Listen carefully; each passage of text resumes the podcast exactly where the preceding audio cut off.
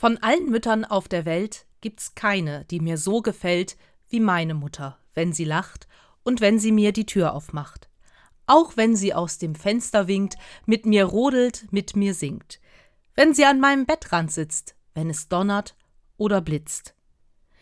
Diese Zeilen sind der Anfang eines Gedichtes, was ich vor gut 35 Jahren in der Grundschule abschreiben und auswendig lernen musste. Dazu gab es noch ein Ausmalbild mit einem riesigen Blumenstrauß drauf. Alles hübsch aufgeklebt auf einen blauen Tonkarton. Für die Mütter zum Muttertag. Natürlich habe ich es auch meiner Mutter zum Muttertag geschenkt. Das macht man als Kind ja auch so. Aber ich fand es irgendwie seltsam.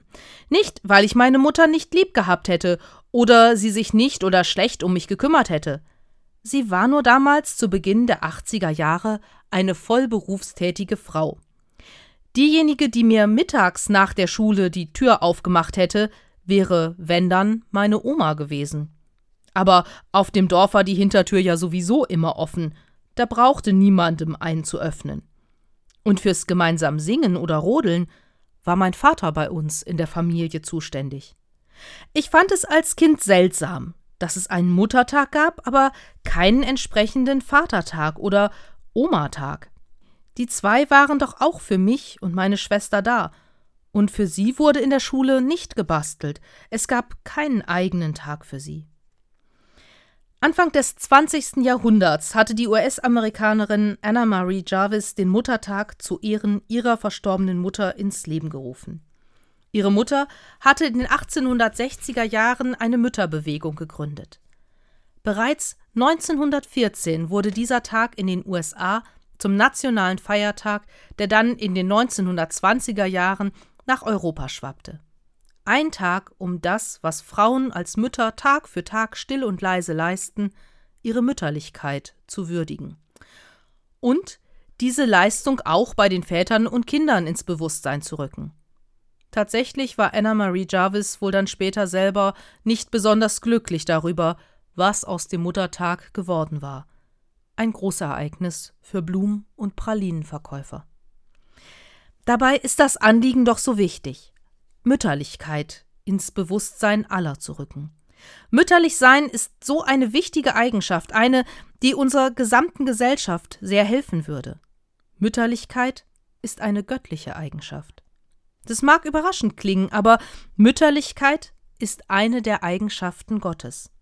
Wann immer wir von dem barmherzigen Gott sprechen, wenn wir Gott um sein Erbarmen bitten, dann sprechen wir die mütterliche Seite Gottes an.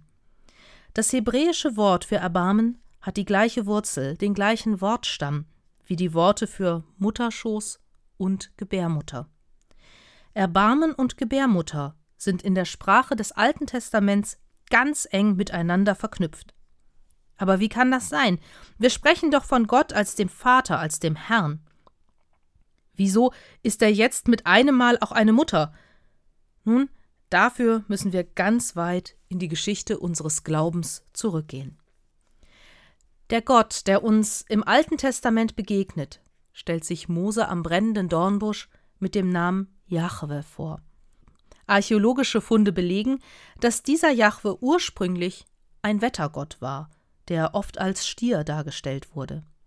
Mehr noch, Jahwe war nicht allein, es gab andere Götter und vor allen Dingen hatte Jahwe eine Frau an seiner Seite, Aschera. In der Bibel wird ihr Name etwa 40 Mal erwähnt, allerdings immer in negativen Kontext, dass ihre Altäre und Statuen zerstört werden müssten. Archäologische Funde erzählen aber eine etwas andere Geschichte. In einer Karawanenstation ist beispielsweise ein Vorratskrug aus dem 6. bis 8. Jahrhundert vor Christus gefunden worden. Die Aufschrift lautete übersetzt Ich habe dich gesegnet durch Jahwe und seine Aschera. Er möge dich segnen und er möge dich behüten, und er möge sein mit meinem Herrn. Und auf einer Wandinschrift nahe der Stadt Hebron fanden sich folgende Worte Ein Gesegneter ist Uriahu durch Jahwe, aus seinen Bedrängnissen hat er ihn durch Aschera gerettet. Man nimmt heute an, dass eine Statue von Aschera auch im Tempel von Jerusalem war, bis dieser durch den babylonischen Herrscher Nebukadnezar zerstört worden war. Die Eliten Jerusalems wurden ins Exil nach Babylon gebracht, und die Menschen versuchten das Unbegreifliche, die Zerstörung ihrer Heimat zu deuten. Sie sahen die Vernichtung Jerusalems als Strafe an, als Strafe für ihr Fehlverhalten. Ihre Lösung? Jahwe ist ein eifersüchtiger Gott, der keine anderen Götter neben sich duldet. Aschera und alle anderen Götter wurden verbannt, aus dem Glaubensleben herausgerissen. Davon können wir an vielen Stellen in der Bibel lesen. Aber damit drohte auch alles Weibliche im Göttlichen verloren zu gehen.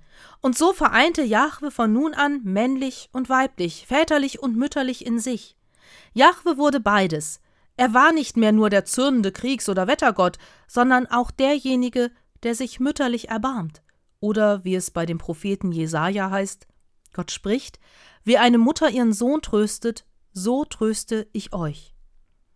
Wenn Kinder in der Grundschule nun Gott malen, dann malen die allermeisten einen alten weißen Mann mit einem langen Rauschebart, der auf einer Wolke sitzt.